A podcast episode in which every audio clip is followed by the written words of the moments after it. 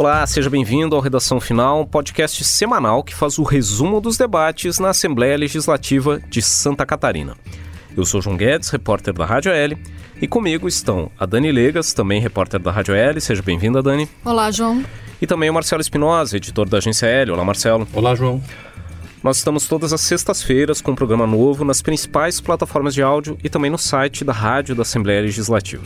Essa é a edição de número 48 do Redação Final e a gente começa falando das discussões que foram retomadas nessa última semana aqui no Legislativo sobre novas regras para a vigilância sanitária e a proteção dos agentes de segurança socioeducativos. No segundo bloco, a gente fala dos temas que vão concentrar os trabalhos neste fim de ano aqui no Parlamento, os projetos relacionados a incentivos fiscais a setores da economia catarinense. Por fim, na terceira parte do programa, a reforma da Previdência dos servidores do Estado e a CPI da Ponte Ercílio Luz. Vamos em frente.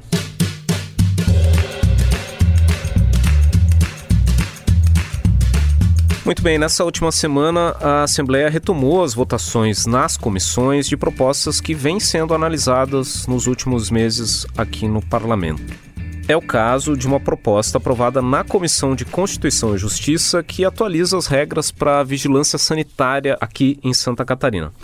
Dani, qual é o objetivo dessa proposta? Então, João, trata do novo Código Estadual de Vigilância Sanitária, é o projeto de lei número 253 de 2018, encaminhado aqui para casa pelo governo do estado. A justificativa para a criação desse projeto é que o código atualmente em vigor aqui no estado ele foi elaborado em 1983 e o que está previsto nele então não atende mais às necessidades atuais. É uma lei que está aí já há 36 anos, né, bastante ultrapassado. É, conforme os próprios técnicos da Secretaria de Saúde, a maioria deles, que está há anos no setor e acompanhando as mudanças geradas na sociedade, esse código então precisa de uma atualização para se adequar a, aos novos tempos, né?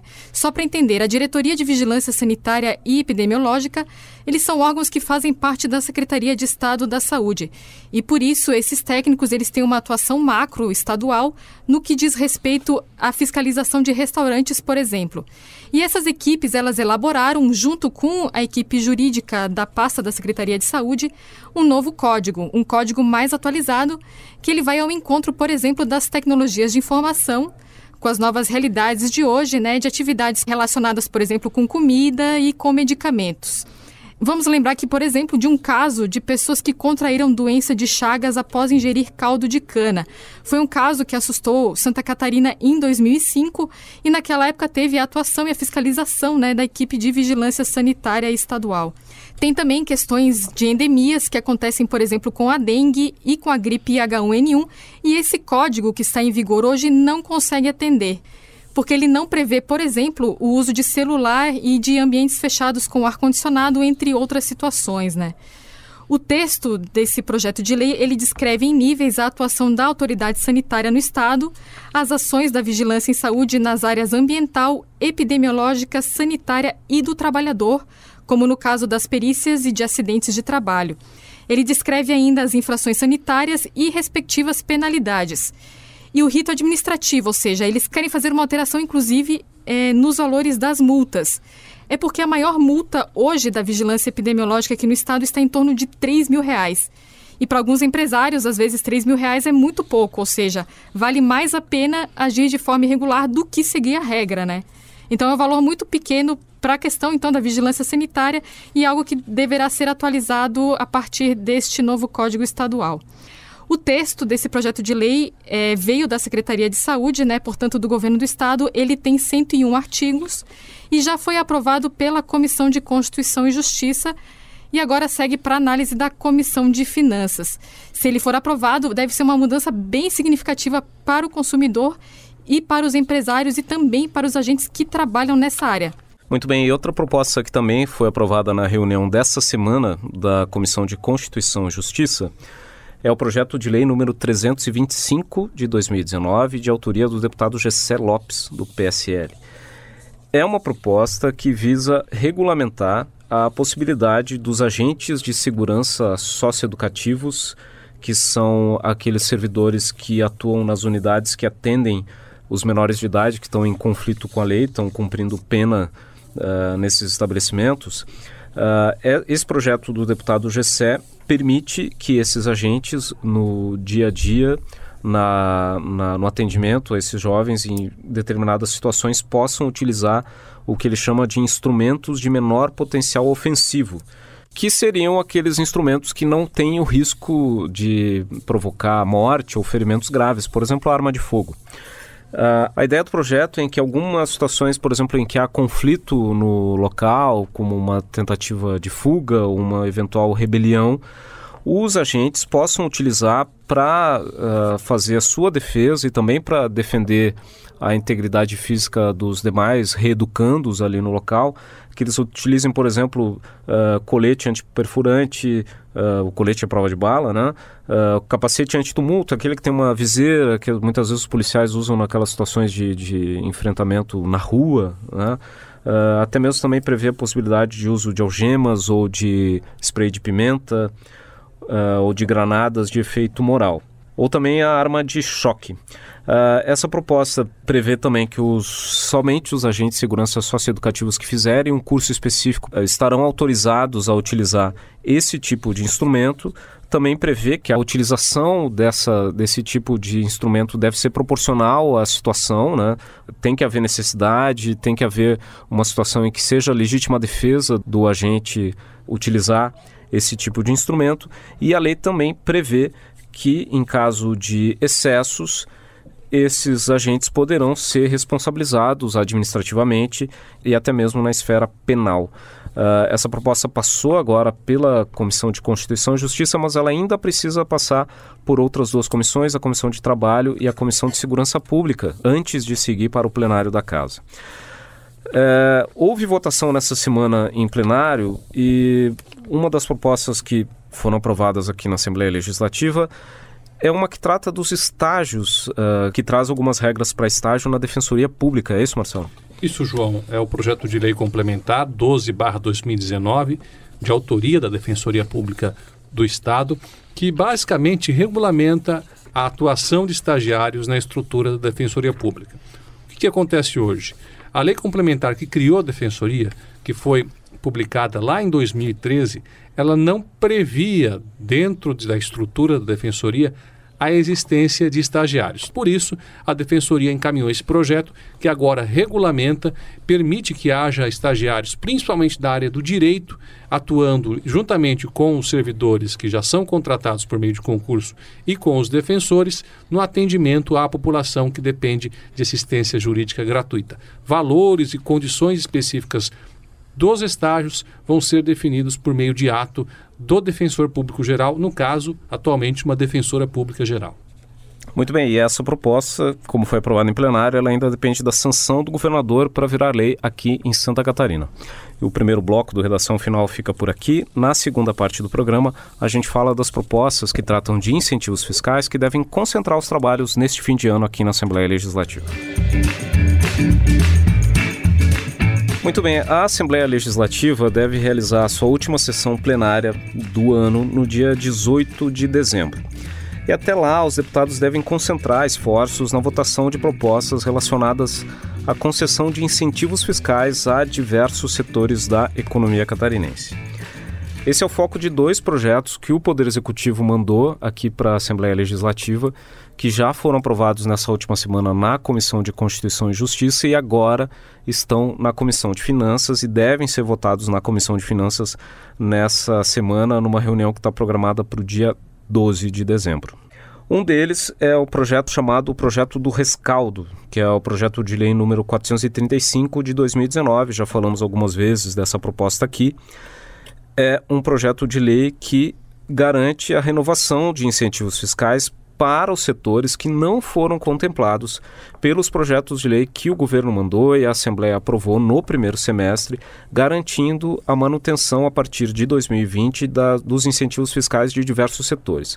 Alguns segmentos da economia não haviam sido incluídos nos projetos do primeiro semestre e, portanto, acabaram sendo incluídos a partir de negociações entre os deputados, o setor produtivo e a Secretaria da Fazenda, acabaram sendo incluídos nessa proposta que é o chamado projeto do rescaldo que precisa ser aprovado até o final do ano, já que é um prazo da, de normas federais, da legislação e do Conselho Nacional de Política Fazendária que todos os incentivos fiscais para serem validados continuarem em vigor a partir de 2020 precisam ser aprovados pelas assembleias legislativas ainda no ano de 2019.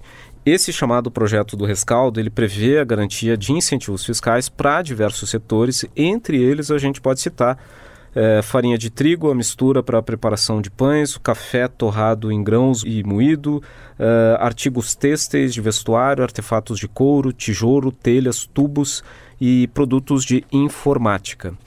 A tributação do setor produtivo também é tema de um projeto de lei que é o PL número 458 de 2019, que também é de autoria do Poder Executivo.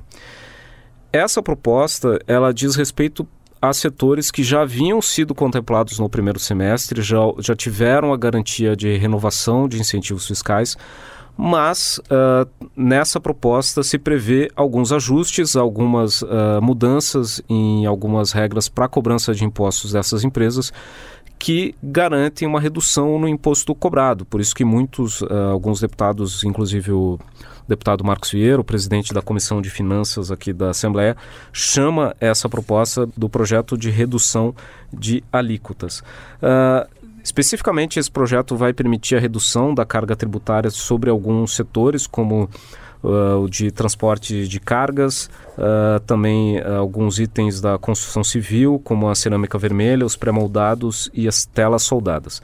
Outro item que é um dos mais importantes dessa proposta é o que prevê a redução de 17% para 12% no ICMS que é cobrado nas transações entre empresas principalmente quando a indústria vende um produto para o varejo ou quando um distribuidor vende um produto para o varejo. Essa redução do imposto só não vai valer para quando o produto é vendido para o consumidor final. Na prática, a ideia é reduzir a carga tributária que incide sobre a indústria, já que logo que uma, um fabricante vende o seu produto para o comércio, ele não vai mais pagar um imposto de 17% e sim um imposto de 12%. Mas isso também não representa uma redução na carga tributária final, já que quando o produto chega para o consumidor final, o ICMS cobrado continuará sendo de 17%. Só vai haver uma redistribuição do momento ou do que quanto cada agente da economia vai contribuir para o pagamento desse imposto. Se reduz uh, a cobrança desse imposto na indústria e, e, esse, esse imposto que era pago antecipadamente, ele acaba tendo uma parcela maior paga no momento final pelo varejista. Uh, essas duas propostas ainda precisam da aprovação da Comissão de Finanças antes de seguir para plenário, uma expectativa uh, que ambas sejam aprovadas até o, a última sessão no dia 18 de dezembro, assim como uma outra proposta relacionada a pagamento de impostos, que é o chamado PL do Compensa. Que proposta é essa, Marcelo?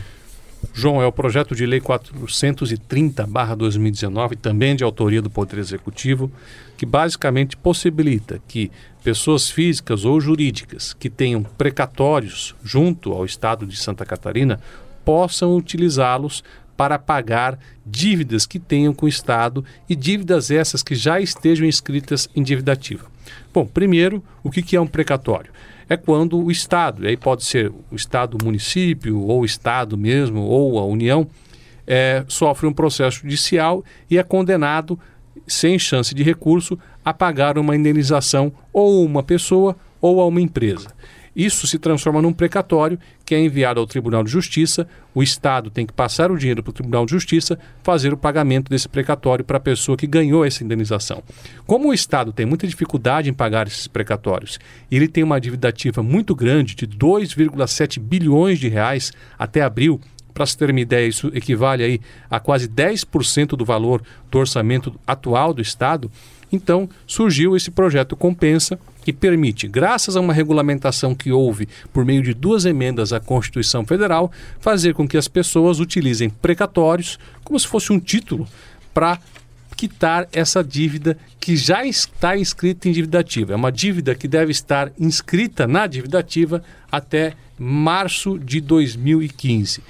Isso possibilita até que, de repente, a pessoa que não tenha é, um precatório possa pegar esse precatório de outra pessoa, seja uma empresa ou uma, uma pessoa, e utilizar para o pagamento de uma dívida que tenha, que já esteja em dívida ativa com o Estado. O Estado fala que essa é uma forma de tentar resgatar esse, essa dívida ativa, que está em 2,7 bilhões e que, ao mesmo tempo, ela é de pouquíssima recuperação, em média 1,5% da dívida, ativa, da dívida ativa é recuperado só pelo Estado, e evitar que o Estado tenha que tirar dinheiro do seu orçamento, que poderia ser usado para educação, para saúde, evite tirar esse dinheiro para pagar precatório. É, o que acontece eventualmente uma empresa ou uma pessoa física entrou na justiça contra o Estado e o Estado foi condenado a pagar uma indenização de, por exemplo, um milhão de reais para aquela pessoa ou empresa. É, muitas vezes esses precatórios acabam tendo uma longa fila. Essa pessoa que ganhou a ação na justiça ela não tem exatamente uma, um prazo determinado para receber esses recursos, ela não sabe quanto tempo que ela vai esperar, mas ela tem esse título, esse precatório, dizendo que o Estado deve um milhão de reais para ela. Agora, essa pessoa vai poder negociar esse título com uma empresa que está devendo dinheiro para o Estado e aí ela pode inclusive vender por menos de um milhão de reais. Né? E aí, mas a empresa vai poder apresentar esse título para pagar um milhão de reais de imposto ou abater um milhão de reais de imposto. Lembrando que se esse projeto for aprovado e for transformado em lei, toda e qualquer utilização de, de precatório para pagar dívida ativa deverá ser passada antes pela Procuradoria-Geral do Estado, que vai analisar a proposta e dar o aval se é conveniente ou não para o Estado. É, porque a ideia não é criar um mercado livre de venda de Exatamente. títulos precatórios. Muito bem, vale dizer também que agora, nesse fim de ano, os deputados também se debruçam na análise do orçamento do Estado para 2020, que também está na Comissão de Finanças, com análise da proposta de orçamento que foi enviada pelo governo do estado, que prevê toda a receita e também toda a aplicação de recursos do estado. Uh, o, o, relator é o deputado Marcos Vieira, do PSDB, que também tem a tarefa de reunir as emendas apresentadas pelos deputados ao orçamento, que inclui as emendas impositivas que o governo do estado tem a obrigação de realizar ao longo do ano de 2020. Esse foi o segundo bloco do Redação Final. Na terceira parte do programa, a gente fala da reforma da Previdência dos servidores do Estado e da CPI da Ponte Ercílio Luz. Muito bem, o governo do estado enviou aqui para a Assembleia Legislativa uma proposta de emenda à Constituição e um projeto de lei complementar para reformar a previdência dos servidores públicos estaduais. Os textos chegaram aqui no final de novembro, mas a discussão dessas propostas aqui no parlamento vai ficar para o início do ano que vem. É isso, Dani? É isso mesmo, João. Os líderes das bancadas e dos blocos partidários aqui da Assembleia Legislativa, eles se reuniram é, aqui nesta semana, na terça-feira dessa semana, e durante essa reunião eles definiram como será a tramitação aqui na Assembleia Legislativa da proposta da reforma da Previdência dos servidores públicos estaduais. O que foi decidido é que a análise dessas propostas, a votação na, nas comissões no plenário vai ficar para o ano que vem. Essas duas proposições que tratam desse assunto, né, a PEC e o projeto de lei complementar, foram encaminhados pelo Executivo na semana passada e o presidente da Assembleia Legislativa, o deputado Júlio Garcia, anunciou que essa votação foi adiada para o ano que vem para que os parlamentares tenham tempo para estudar essas propostas. Júlio Garcia também adiantou que esse adiamento na votação não vai prejudicar o prazo previsto para aprovação de proposta em regime de urgência, que é como está tramitando essas propostas da reforma da Previdência. Porque, de acordo com o regimento interno aqui da Casa, os projetos em regime de urgência eles devem ser apreciados pelos deputados em até 45 dias contados a partir do início da tramitação que no caso dessas propostas começou nesta quarta-feira, agora que passou dia 4. Esse prazo ele não leva em conta o recesso parlamentar, que vai começar no dia 23 de dezembro e vai até o dia 1 de fevereiro. Daí, na volta das atividades no ano que vem, os líderes eles deverão novamente se reunir para daí sim definir o calendário de votação nas comissões e no plenário. Esse calendário ele deverá incluir, por exemplo, os prazos para apresentação das emendas e para a votação dos relatórios nas comissões e também no plenário aqui da Casa. É, lembrando que a Assembleia retoma atividades no mês de fevereiro de 2020. Esse tema deve ser o principal foco de atenções no parlamento no começo do ano que vem. E, Marcelo, o que a gente pode dizer em linhas gerais? Quais são os principais pontos dessas propostas de reforma da Previdência? Olha, o objetivo da reforma é adaptar a legislação estadual à legislação federal, que foi recentemente alterada, foi aprovada pelo Congresso, inclusive a emenda constitucional que deu origem à reforma previdenciária em Brasília entrou em vigor no dia 13 de novembro. A principal mudança é a alteração na idade mínima para a aposentadoria voluntária do servidor. Aprovada a reforma, os homens deverão se aposentar com 65 anos e as mulheres com 62 anos. Porém, algumas categorias têm situações diferentes.